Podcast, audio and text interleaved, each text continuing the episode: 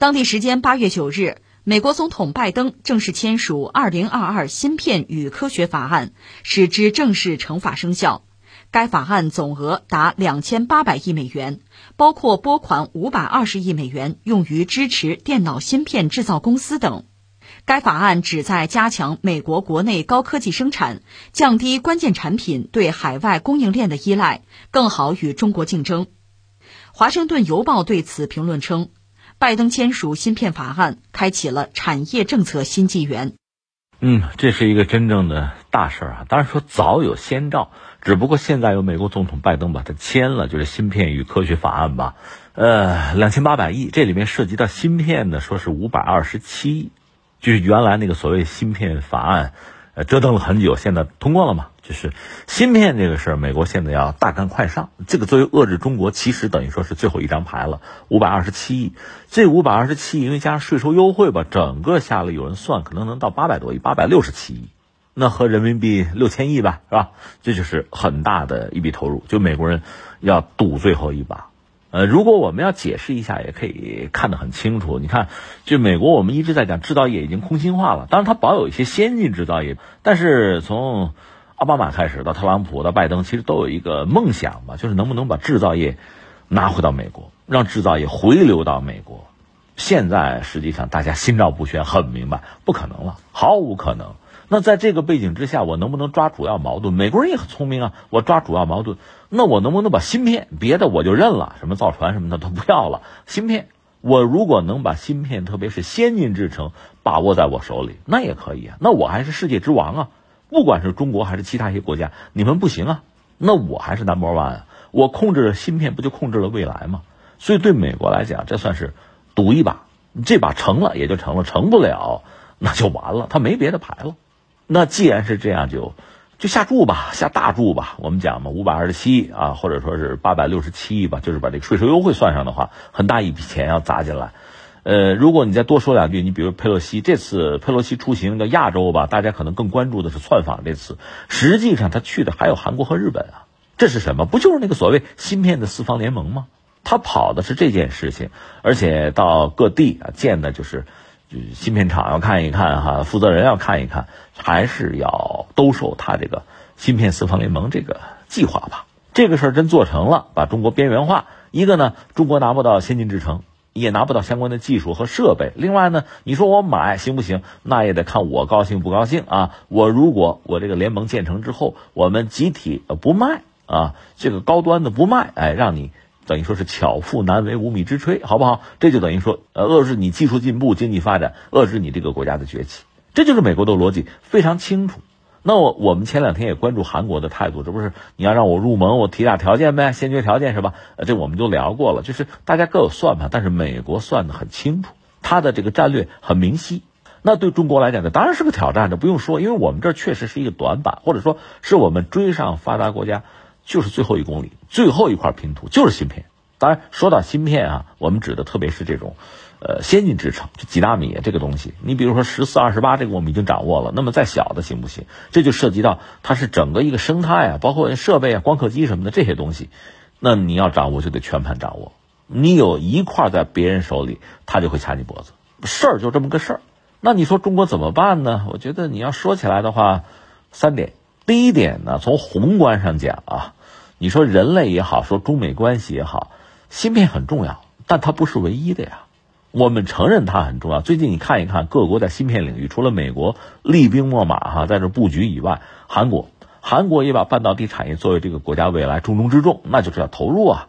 另外，你注意，欧盟也搞了个一百亿美元的基金，它是有一个什么野望哈，就是想到二零三零啊。呃，因为你知道欧洲也生产芯片，咱别管大小啊，先进还是成熟，它也生产。但是在全球这个市场供给里边，它大概能做到百分之几吧，超不过百分之九。他说能不能到二零三零，我通过我不断的投入哈，我重视吗？呃，我能够把它提升到百分之二十，就是全球芯片里面，欧洲能做百分之二十。你说那意味着什么呢？就是减少对他人，特别对亚洲的依赖嘛。你看，不管是我们台湾就台积电，还是像这个韩国、日本，不都亚洲吗？对吧？那我对他有依赖，如果这个供应链断了，那我不就死吗？那我能不能自己自保？这跟美国人想法是一样的，先求自保。就欧洲，我能不能先做百分之二十？我保证我自己能够用。这是欧洲的想法，大家都有想法。中国就不用说了，对吧？我们早意识到这是我们的短板，那就加大投入吧。所以前两天我们不是说吗？在全球就芯片啊，这个需求等于在萎缩，连续六个月萎缩的情况下，而中国一个是我们相关从业者的薪酬几倍的在涨，而且我们还有几十万人的缺口，就人才缺口，就我们要大干快上，就是应对目前这个危局。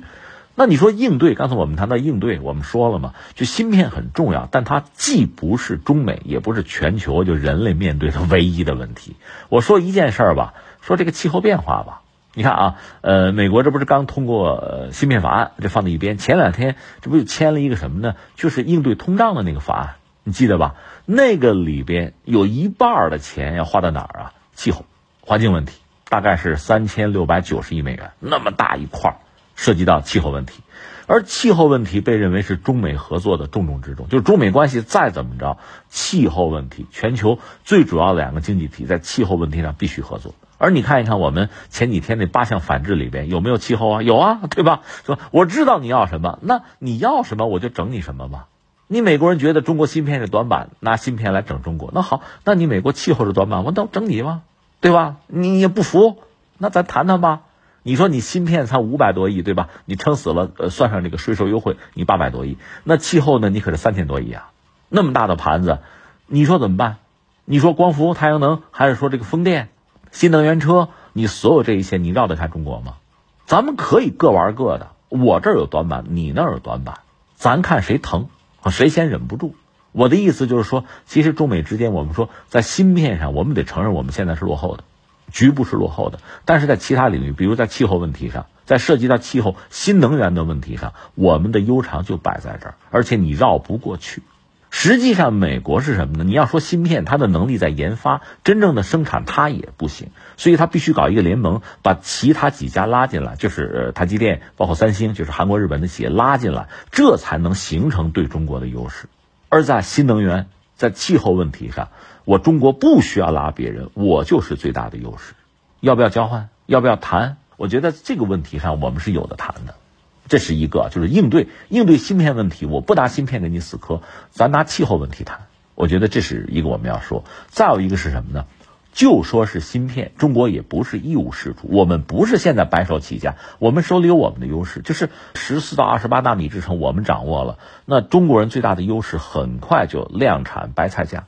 如果我们的量产成功的话啊，那么全世界范围内这个规格、这个芯片，那肯定我是最便宜。那这个钱要挣是我来挣，我挣的虽然不多，但是我能挣，而你们没得挣。